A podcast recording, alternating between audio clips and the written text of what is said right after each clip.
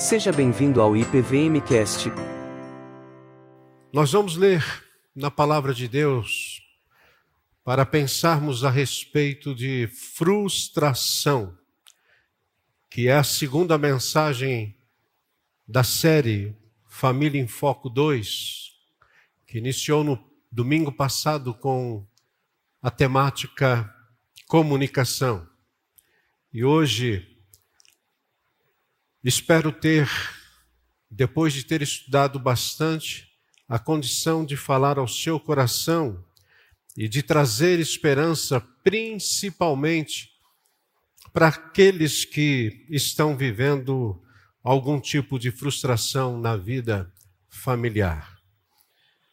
Efésios capítulo 3, versículos 14 a 19.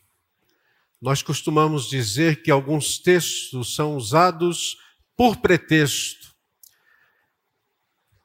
Isso não acontecerá nessa noite, porque eu quero voltar a esse texto apenas no final da mensagem. Portanto, esse texto tem um objetivo, apesar de não trabalhar, não expor esse texto nessa mensagem. Efésios 3, 14 a 19, a palavra de Deus diz assim: Por esta causa, me ponho de joelhos diante do Pai, de quem toma o nome toda a família, tanto no céu como sobre a terra, para que, segundo a riqueza da sua glória, vos conceda que sejais fortalecidos com poder, mediante o seu espírito no homem interior e assim, habite Cristo no vosso coração, pela fé, estando vós arraigados e alicerçados em amor, a fim de poderdes compreender com todos os santos qual é a largura e o comprimento e a altura e a profundidade, e conhecer o amor de Cristo, que excede todo entendimento para que sejais tomados de toda a plenitude de Deus. Bondoso Deus, fala ao nosso coração nesta noite. Ensina-nos, ó Deus, não apenas a tua vontade, mas as verdades que já foram reveladas na tua palavra, para vivermos certezas para vivermos, ó Deus, aquilo que o Senhor tem para nós, de forma que a frustração não tenha lugar no nosso coração. Abençoa-nos em nome do Senhor Jesus. Amém. Frustração é aquele sentimento que nós enfrentamos quando nossas expectativas são quebradas e algo não sai como desejamos. Todos nós, de alguma forma, já tivemos, temos ou estamos enfrentando algum tipo de, de frustração. Mas a pergunta que nós temos que fazer num momento como esse é como lidamos quando as frustrações aparecem em nossa vida. Eu me lembro, no início do ministério, eu estava estacionando o carro na garagem da minha casa, quando aquela mãe vem em minha direção e chorando em prantos. Ela me conhecia, era uma vizinha, nós nos dávamos muito bem, era também de uma igreja presbiteriana perto da minha casa, e ela coloca a mão na minha mão, e ela diz: Pastor Eduardo, você sabe onde o meu filho está? Eu olhei para aqueles olhos tristes. E eu respondi a ela: Eu sei onde seu filho está. Eu sei o que o seu filho fez. Aliás, algo muito grave. Tão grave que ela veio falar comigo por conta de o pastor dela, da família dela, ter desistido de tudo aquilo que acontecera. Na verdade, o seu encontro comigo era um pedido de socorro. Apenas aquela mãe, apenas aquela mãe. E a jovem esposa daquele menino que havia feito uma bobagem na vida. Somente as duas conseguiram dar, naquele momento, tudo aquilo que aquele jovem precisava, mas estava estampado em todos, principalmente nela, a frustração em relação à vida. A frustração, ela é inevitável.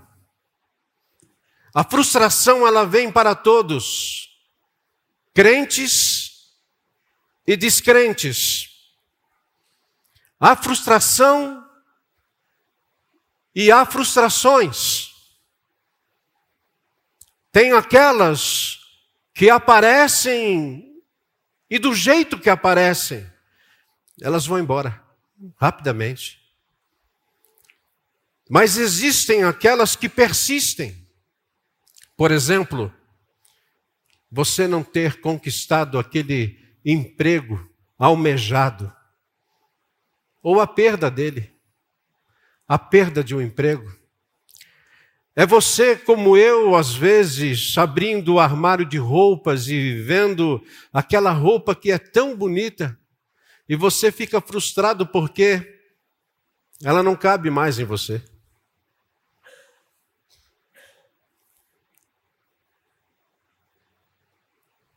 É o fim ou o início de um relacionamento que de repente é quebrado. Isso traz frustração.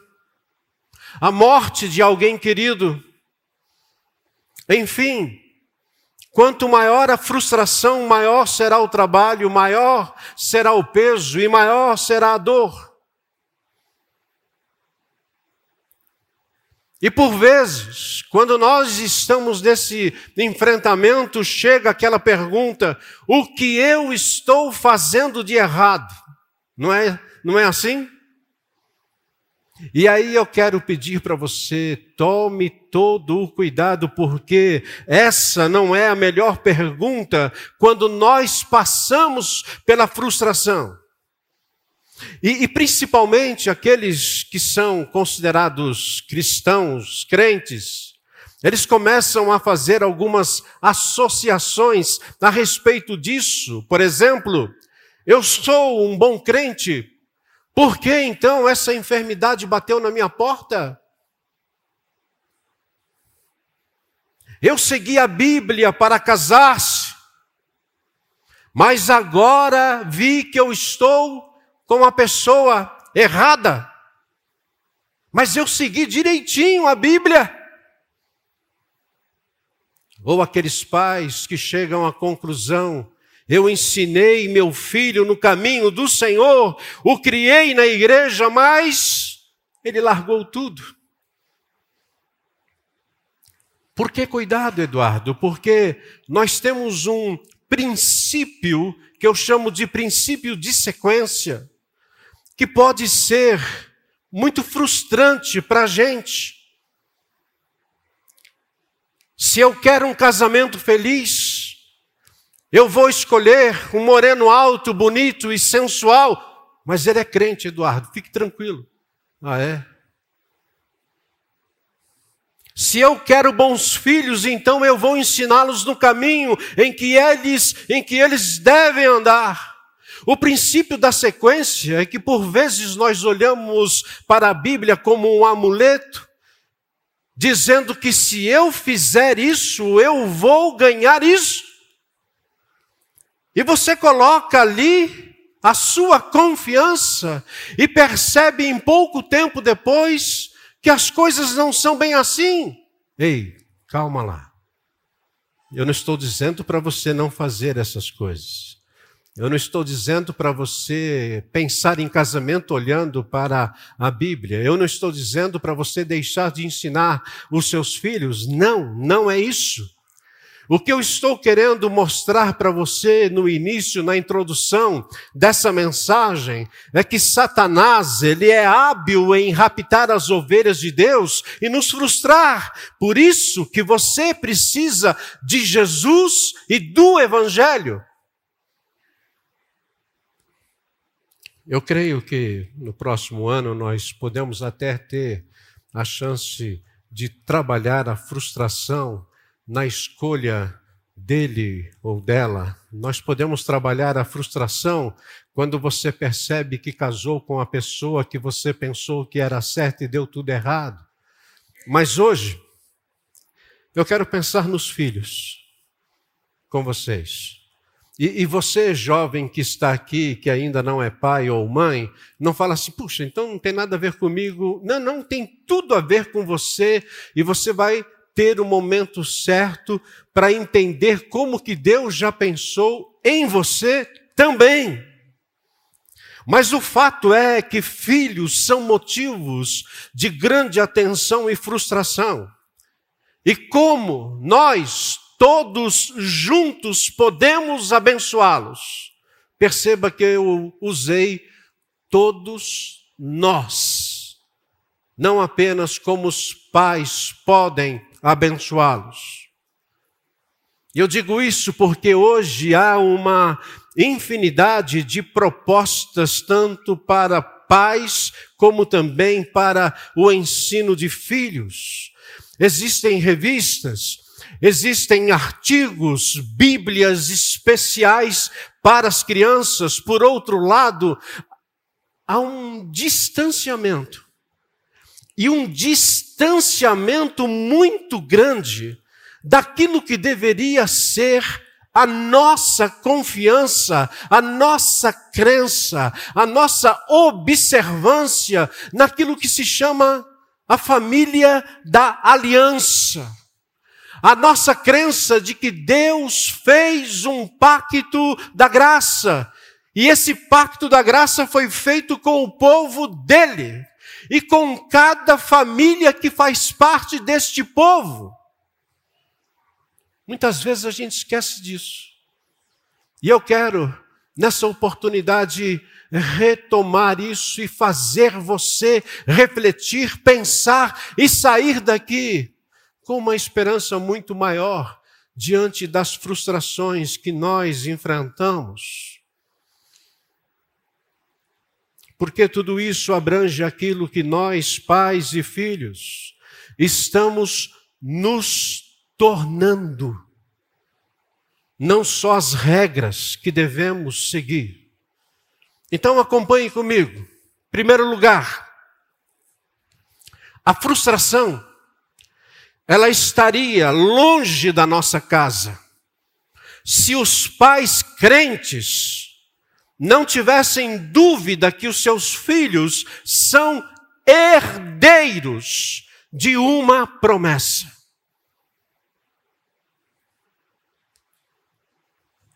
Tem pai e mãe que são pais, mas tem dúvida de quem são seus filhos.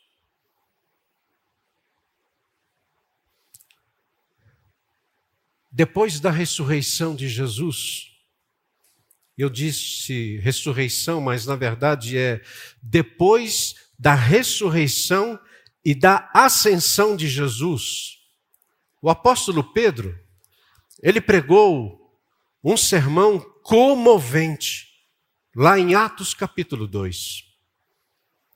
E ele concluiu esse sermão, e você pode acompanhar a leitura, ele concluiu dizendo assim: quando ouviram, aqueles que estavam ouvindo o sermão, quando ouviram isso, eles ficaram aflitos em seu coração e perguntaram a Pedro e aos outros apóstolos: Irmãos, que faremos?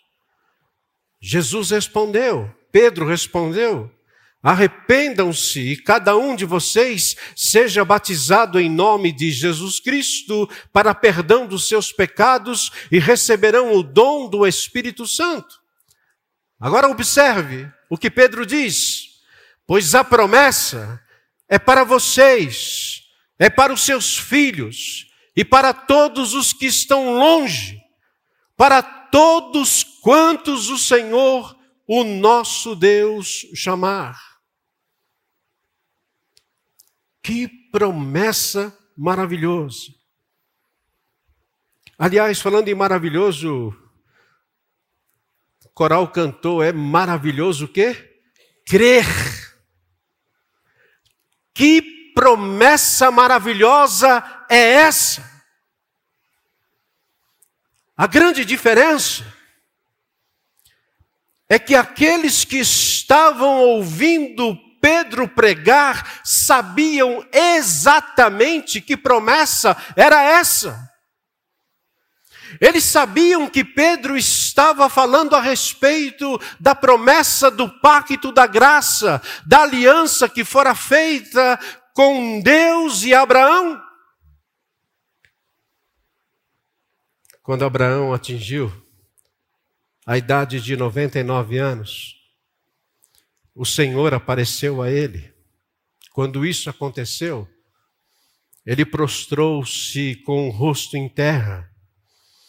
E foi ali, eu estou dizendo aqui, Gênesis capítulo 17, depois vocês podem é, ver, olhar ali, E ali Deus lhe falou: Abraão, a minha aliança será com você.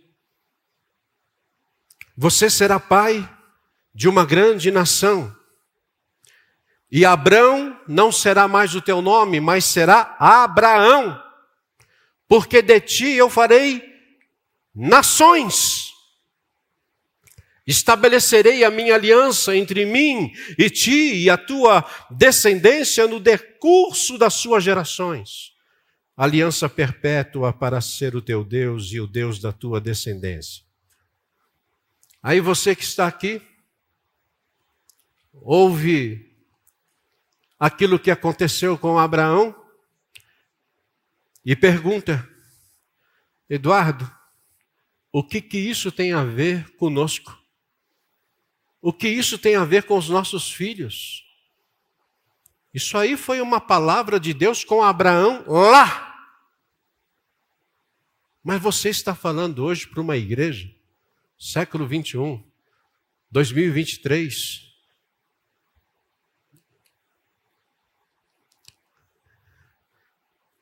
Eu gosto muito da resposta que Paulo dá a respeito desse assunto. Quando Paulo escreve aos Gálatas, ele diz assim: se vocês, se vocês são de Cristo, vocês são da descendência de Abraão e herdeiros segundo a promessa.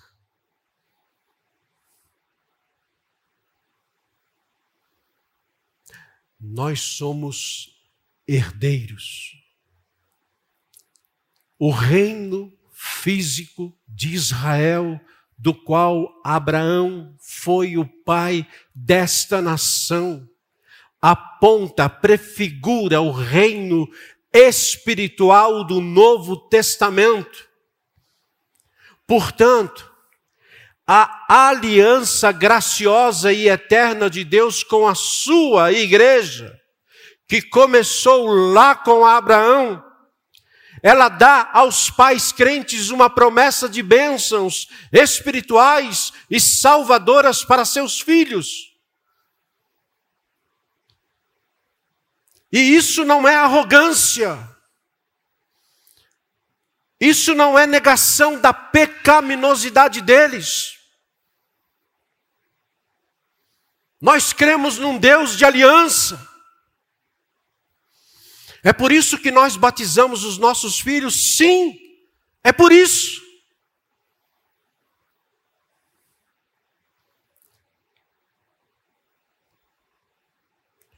É um reconhecimento dos pais.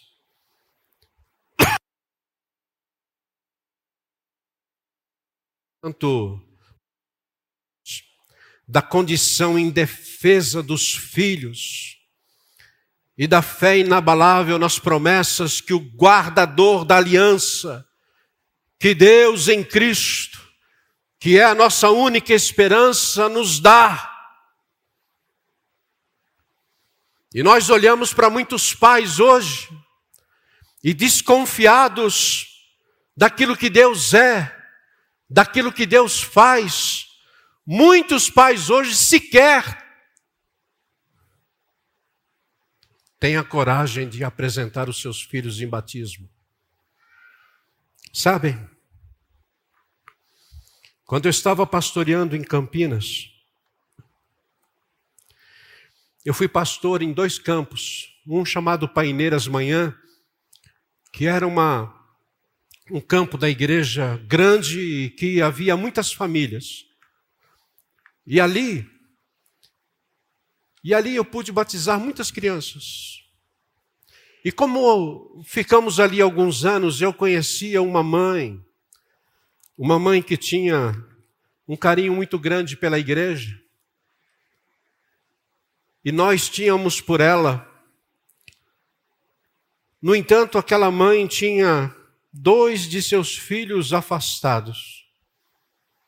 E toda vez que havia o batismo na igreja, os meus olhos se voltavam para aquela mãe, porque eu pensava como fica o coração de uma mãe quando nós estamos batizando crianças aqui, dizendo que essas crianças pertencem ao Senhor e que os pais têm uma responsabilidade durante o viver dessa criança.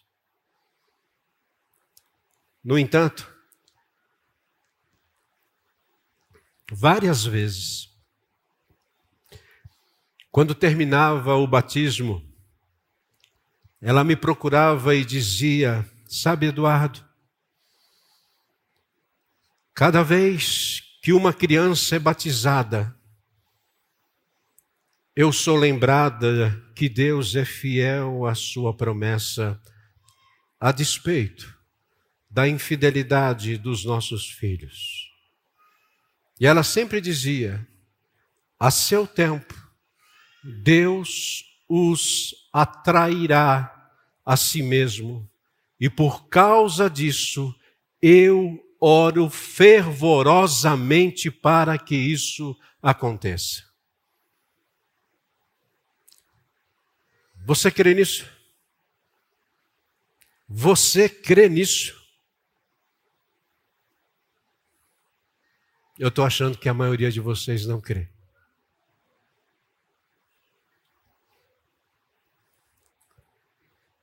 Como eu gostaria que principalmente vocês, pais, e vocês que têm amigos e os conhecem, que estão afastados, que vocês pudessem chegar diante deles e dizer: vocês são herdeiros da promessa de Deus. Os filhos são herdeiros da promessa de Deus. Diga isso para eles. Em segundo lugar, a frustração estaria longe da nossa casa se os pais crentes soubessem que seus filhos são dádivas de Deus. Eles não são apenas herança, eles são também dádivas de Deus. Eles não são apenas herdeiros, mas são dádivas. O Salmo 127, versículo 3. Vamos ler juntos, igreja, como disse o Petrilli, para aqueles que estão em casa ouvirem. Vamos ler juntos. Herança do Senhor são os filhos, o fruto do seu ventre, seu galardão. Eu conheço algumas pessoas que têm aquela plaquinha na entrada de casa, eu e minha casa serviremos ao Senhor. Então você pode mandar fazer uma outra placa agora, desse versículo, e colocar na sala da sua casa. Herança do Senhor são os filhos. Melhor, porém, é você entender o contexto desse salmo e de repente você coloca o salmo todo. Por que, que o contexto é tão importante? É muito importante.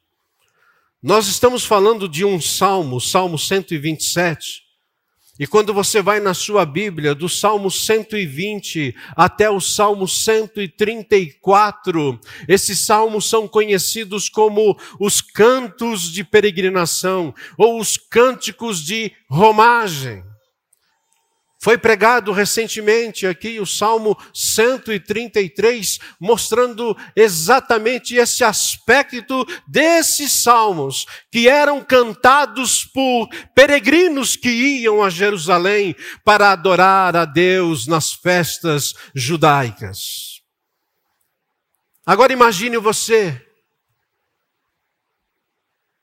uma vila toda de fiéis, caminhando para a Cidade Santa, vindo de vários lugares de Israel, parando, cozinhando e comendo juntos, em volta de fogueiras à noite. Quando de repente, ali, como um grande acampamento que nós fazemos, alguém começa a tocar o violão e todos começam a cantar o Salmo 127. Eu não sei cantar esse salmo, se soubesse, certamente a gente ia cantar. Mas, ali estão eles. Se o Senhor não edificar a casa, em vão trabalham os que a edificam. Se o Senhor não guardar a cidade, em vão vigia a sentinela. Inútil vos será levantar de madrugada, repousar tarde, comer o pão que penosamente granjeastes. Aos seus amados ele o dá enquanto dormem. E aí o salmista diz: herança do Senhor são os filhos, o fruto do seu ventre, seu galardão, como flechas na mão do guerreiro, assim os filhos da mocidade. Feliz o homem que enche deles a sua aljava, porque ele não será envergonhado quando pleitear com os inimigos à porta.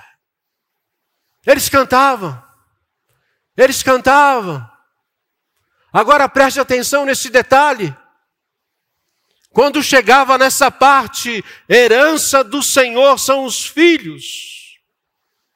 A mulher que segurava um bebê, ela cantava mais alto que todos, porque ela sabia que existe algo de profundo, muito maior do que a ligação biológica dela ser mãe daquela criança. Aquelas crianças, elas faziam parte da comunidade da fé, da comunidade da aliança. Aquelas crianças eram, portanto, filhos da aliança. Nossos filhos são dádivas do Senhor, não apenas para os pais, mas para a igreja de Jesus, para o reino. Isso quer dizer que as minhas duas filhas, que já são moças, elas não são apenas filhas do Eduardo e da Celeste, elas são filhas da comunidade da fé da família estendida, do reino de Deus. Eduardo, onde você está querendo chegar? Eu estou querendo chegar aqui num ponto que às vezes a gente esquece. E o exemplo que eu vou dar a vocês é aquele exemplo de Maria e José, mães de Jesus. Quando eles foram certa vez para a festa da Páscoa, e Jesus tinha 12 anos de idade. Onde está isso, Eduardo? Depois você lê na sua casa. Lucas capítulo 2, versículos 41 em diante. Quando terminou a festa da Páscoa, as famílias que iam para a festa voltavam juntas. E o texto diz que depois de um dia de viagem, marque isso, depois de um dia de viagem, os pais foram notar que Jesus não estava com eles. Viu, Daniela? Não é só as nossas crianças que se perdem na igreja. Depois de um dia de viagem, cadê Jesus? Quanta responsabilidade, né, gente? Quanta irresponsabilidade de José e Maria.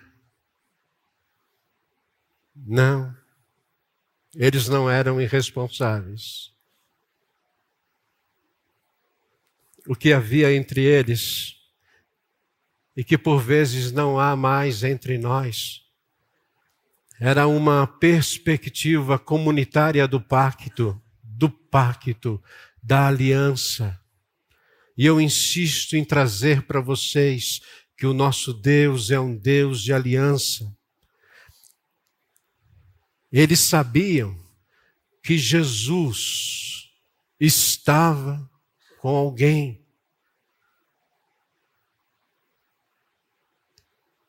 Na verdade, quando foram procurar Jesus, Jesus estava no templo discutindo lá com os sacerdotes.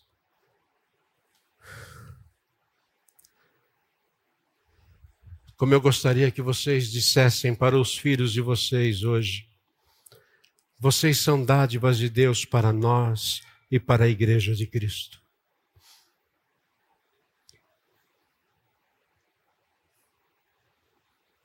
Nossa igreja que tem várias crianças, elas têm muitos pais e mães. Jovens, essas crianças são de vocês também. A responsabilidade delas é nossa. Quando as crianças são batizadas, nós perguntamos aos pais a respeito do compromisso deles mas há pelo menos duas perguntas que devem ser feitas para a igreja. Se a igreja vai servir de exemplo para essas crianças, se a igreja vai também abençoá-las. E quando nós respondemos sim, não faça isso de qualquer jeito, porque nós vamos ver essas crianças crescendo, nós vamos ver essas crianças andando e correndo pela igreja, e nós seremos aquelas pessoas que vão ajudar os pais porque a nossa igreja não é uma igreja com 50, com 70, com 100 pessoas. É uma igreja grande. E ela está num lugar grande, sua estrutura física é grande, e às vezes nossos filhos estão aqui, estão ali, e todos nós precisamos estar atentos. São nossos filhos. E elas são dádivas de Deus para nós. Descanse nisso, gente. É lógico que todos nós vamos ficar atentos, mas descanse, porque são dádivas de Deus. Não se frustre, dizendo: Eu não consigo criar meus filhos. Em terceiro lugar, a frustração estaria longe da nossa casa. Se os pais crentes treinassem seus filhos no caminho.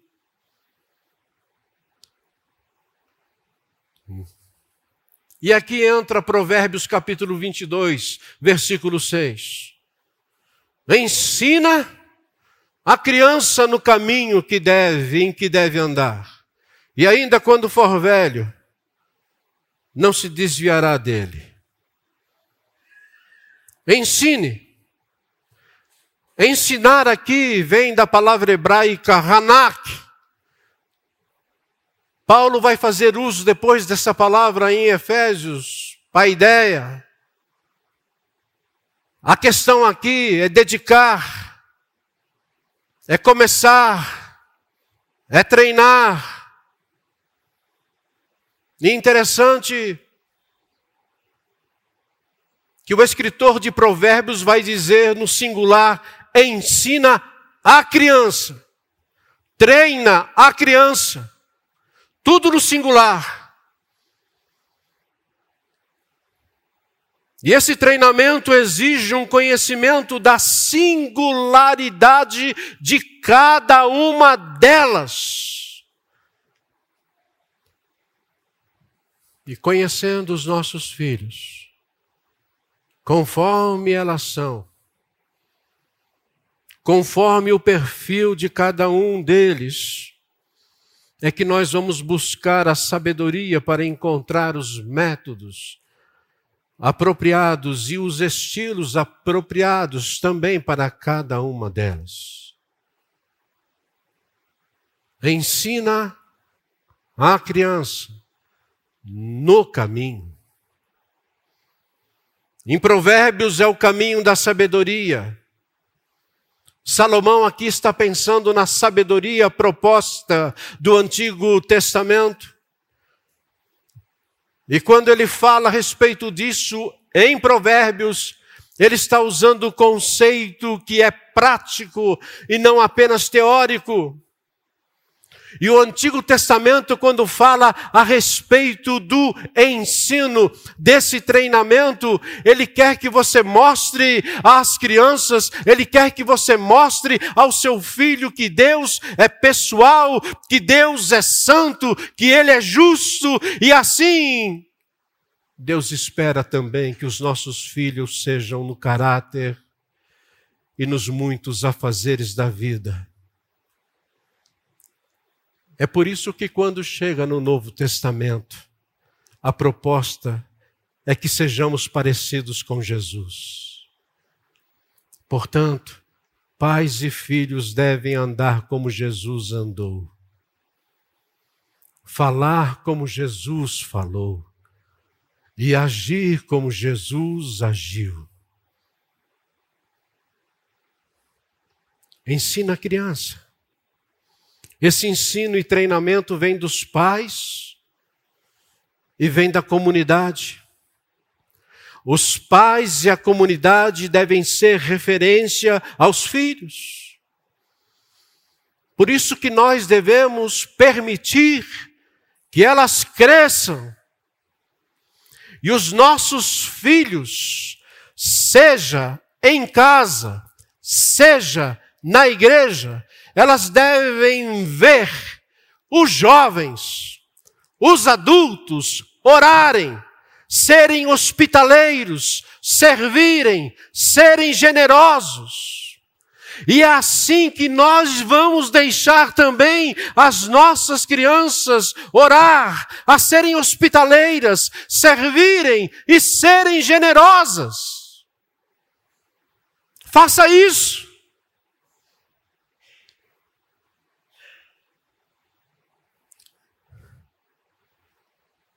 Se vocês querem ver isso na prática mesmo, vem aqui na igreja. Quando os voluntários estão montando os kits do Itaci.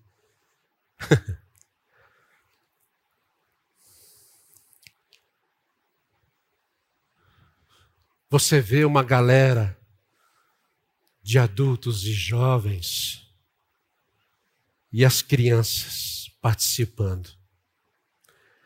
E você acha que as crianças, quando vão ajudar a montar os kits, elas vão atrapalhar? Vão nada. Dessa vez, eu estava observando cada uma delas. A minha vontade era até falar o nome, mas não. Falando um, eu posso esquecer um, uma outra. Mas teve uma hora que eu fui pegar uma mesa para poder deslocá-la de lugar, para colocar os kits em cima. Aí uma, uma, uma menina, ela não tem nove anos, ela falou, pastor, estou aqui para ajudar. Eu falei, que isso, gente? Filha de diácono. Já está aprendendo a ser diaconisa na igreja. Eu falei, mas essa, essa mesa é pesada, menina. Que isso, pastor? Eu sou forte. E ela foi lá, pegou, me ajudou. Enquanto isso, no palco, lá do Isaac, uma criança, gente, aquela criança não tem quatro anos de idade, pegando os kits e colocando em ordem e dizendo: Olha, cinco, cinco, cinco. Daqui a pouco ela vai falar: cinco mais cinco são dez, mas eu sei que ela não vai falar tudo isso, mas está tudo em ordem. E quem estava ordenando era uma criança. Daqui a pouco uma outra correndo, buscando mais. Deixe as crianças. Jay Adams. Ele é um teólogo e psicólogo. Ele diz que este versículo de Provérbios não é uma promessa, mas um aviso. Caso os pais permitam que a criança cresça seguindo impulsos e desejos próprios, o que hoje a educação fala a respeito de educação permissiva. Ele diz: se você seguir esse caminho, não espere que ela, a criança, mude esse padrão de comportamento quando entrar na fase adulta. Os atos pecaminosos serão maiores. Então ensine e deixe as crianças serem bênção na comunidade da fé, na família estendida, naquela que faz parte do pacto da graça e da aliança de Deus.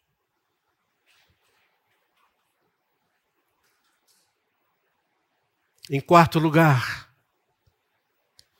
a frustração estaria longe da nossa casa se os pais crentes ensinassem seus filhos a amarem a Deus de todo o coração.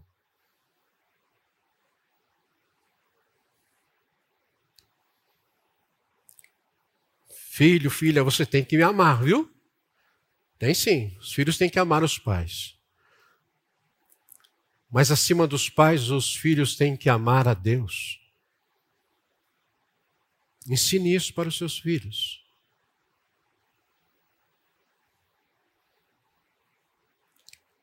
Aqui está o que a Bíblia chama de Shema. Deuteronômio capítulo 6, versículos 4 a 9. Shema, ouve, ouve, família da aliança, ouve, Israel. O Senhor, nosso Deus, é o único Senhor. Amarás, pois, o Senhor teu Deus de todo o teu coração, de toda a tua alma e de toda a tua força. Estas palavras que hoje te ordeno estarão no teu coração. Agora presta atenção, pais. Preste atenção, igreja. Tu as inculcarás a teus filhos. Delas falarás assentado em tua casa e andando pelo caminho, e ao deitar-te, e ao levantar-te, também as atarás como sinal em tua mão, e te serão por frontal entre os olhos, e as escreverás nos umbrais da tua casa e nas tuas portas.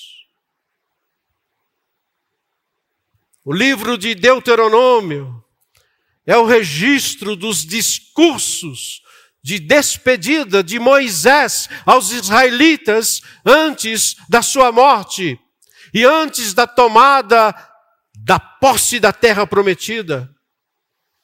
E assim ele dizia: amem o Senhor de todo o coração e ensinem o mesmo aos seus filhos, por palavra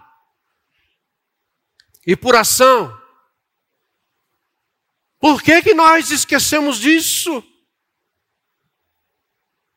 E por esquecermos disso, você vê muitos pais e igrejas que estão frustradas.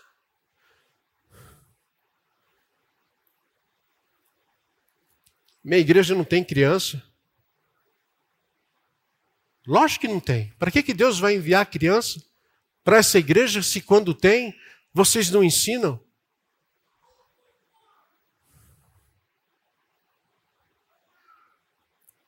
Nossa igreja tem muitas crianças. E ela está preparada para receber muito mais crianças. Ela tem recursos humanos e condição para receber muito mais crianças.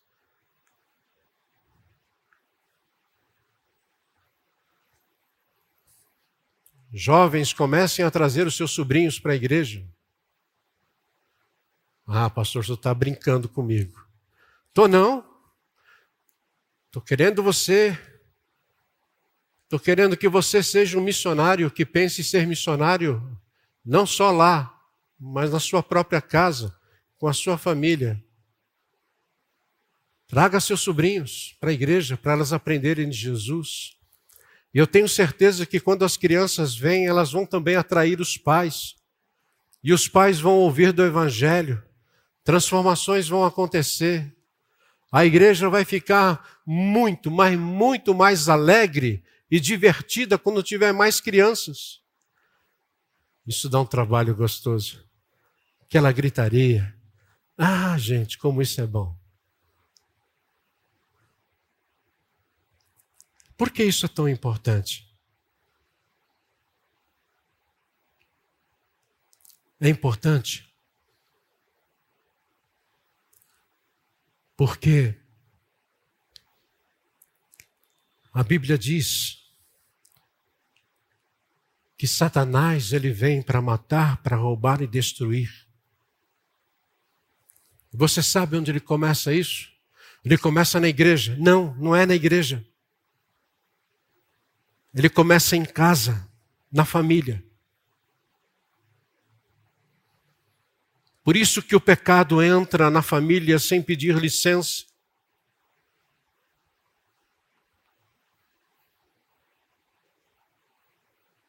Por isso que nós somos levados e treinados a buscar a graça que nos leva ao arrependimento e perdão.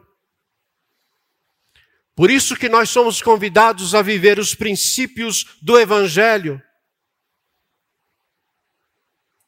É na família que o pacto da aliança se faz presente através da obra salvadora de Jesus.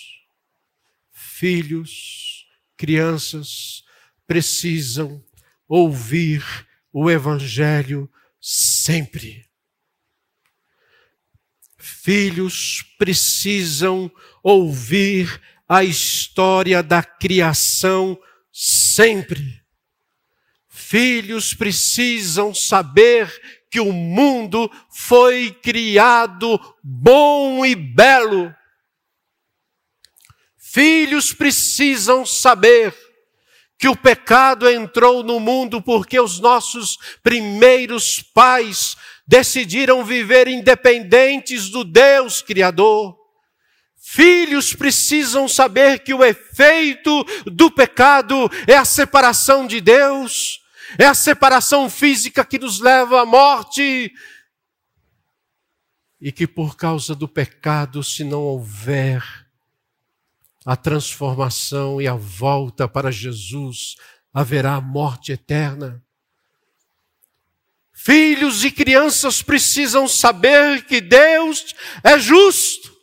E por ser justo, Ele permite que muitas vezes passemos pelas diversas tribulações que nos levam à frustração, sem sabermos o porquê. Mas saiba que o porquê muitas vezes está porque nós não vivemos de fato o Evangelho de Jesus. Filhos precisam saber que boas obras por si não bastam, não salvam, Filhos e crianças precisam saber que Deus amou o mundo de tal maneira que Ele deu Jesus. O amor de Deus, o Pai, foi Jesus, que veio ao mundo, que viveu, que mostrou o que é ser uma criança abençoada e abençoadora. Os filhos precisam saber que esse Jesus morreu naquela cruz em nosso lugar. Os filhos precisam saber que ele ressurgiu ao terceiro dia e que ele está vivo, vivo e vivo. Filhos precisam ouvir o Evangelho sempre. Eles precisam saber que Jesus morreu pelos pais, mas que também morreu por eles, os filhos, e que todos pertencem à família da aliança, por isso eles são herdeiros da promessa. Eles são dádivas de Deus, eles precisam ser ensinados e treinados, e eles precisam amar a Deus de todo o coração. Eu quero caminhar para o encerramento. Tem muita gente frustrada. Tem muito crente frustrado. E você pode estar olhando para mim e dizendo: Ok, Eduardo, tudo muito interessante isso que você está dizendo, mas eu quero dizer para você que o meu filho, minha filha estão afastados. Eu sei.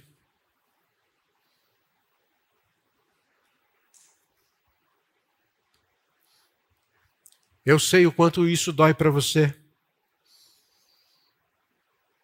Eu sei que muitas vezes o que eu estou falando parece não ter sentido. Eu sei que há pais fiéis, muito fiéis, cujos filhos abandonaram a fé. Eu sei que há pais infiéis, cujos filhos abraçaram a fé. Eu sei que há pais amorosos cujos filhos morreram. E como é duro para um pai e uma mãe enterrar um filho. Eu sei que há jovens em nossas igrejas que ainda estão mortos. Mas eu sei, e eu quero falar isso para vocês nessa noite em alto e bom som que Deus continua sendo Deus, e Ele é um Deus de aliança. É maravilhoso crer.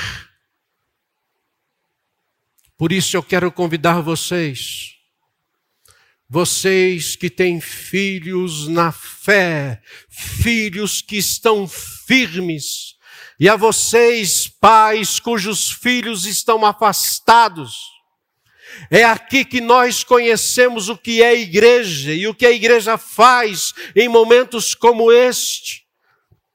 É aqui que nós devemos nos juntar numa oração agonizada e fiel de uma comunidade que conhece o seu tempo, que sabe que isso é possível que sabe da possibilidade de termos os nossos filhos ao nosso lado, servindo a Jesus, adorando a Deus, mas que sabem também que há filhos que foram raptados pelo inimigo e estão fora da igreja. Se existe uma aliança, vamos, portanto, ao Deus da aliança, clamar por aqueles que estão longe, que estão perdidos, e ficarão perdidos se não voltarem para Jesus. Sabem, filhos podem estar afastados. Quem sabe? Quem sabe? Por não terem sido ensinados a amar a Deus de todo o coração. Filhos estão afastados, quem sabe? Por nós não termos dado o devido valor à igreja de Jesus. Por isso que pais e igreja, pais e igreja, precisam se entregar à oração que clama quando a frustração bater na nossa porta. O que eu vejo de vez em quando é um grupo de mulheres Com todo respeito, irmãs, desta e de outras igrejas, é projeto Ana, é projeto não sei o quê, que você vê um punhado de mulheres orando pelos filhos afastados. Calma lá, cadê os pais? Cadê os jovens?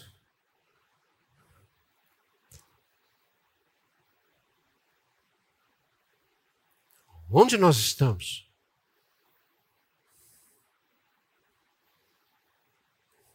Que nós estamos fazendo quando sabemos que tem alguém que começou bem, mas está longe do Senhor?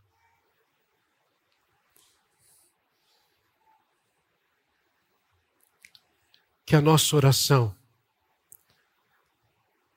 que a nossa oração seja assim. Deus, o Senhor tem uma aliança com o seu povo. Amém, igreja? O Senhor tem uma aliança. Não esqueça disso. Eu tenho sobrinhos que eu amo de paixão.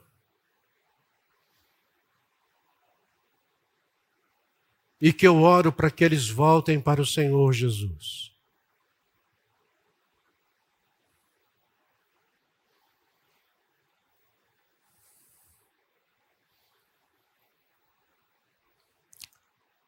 O Senhor tem uma aliança com o seu povo. Perdão, Senhor. Perdão se erramos como pais e como igreja. Mas em nome de Jesus, traga aqueles que estão longe de volta. Saia daqui hoje, não apenas confiando de que você pode ser um instrumento poderoso nas mãos do Senhor, mas comece a fazer essa diferença, falando para aqueles que você sabe que estão longe, dizendo para eles: vocês são dádivas do Senhor, vocês são herança do Senhor, volte para a casa do Senhor. Pastor, eles são surdos. Eu sei. São mesmo. Mas o Espírito Santo tem uma voz poderosa. E quando ele chama, o seu chamado é irresistível.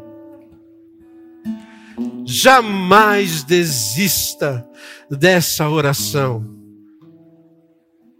porque Deus em Cristo, Ele tem uma aliança e jamais vai desistir dos seus filhos.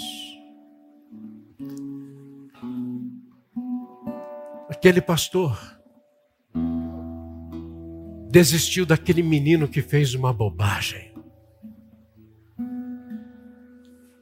E eu, com o coração um tanto raivoso, eu fui falar com aquele colega e disse: Você não pode desistir.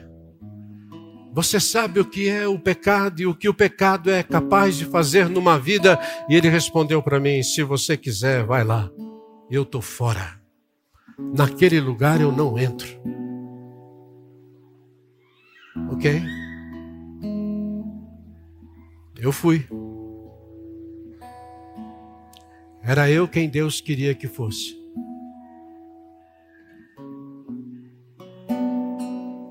E eu entrei naquele lugar que eu jamais pensei que fosse entrar. E ali eu comecei a acompanhar aquele garoto. Inteligente, crente e ao mesmo tempo burro por fazer uma bobagem que fez.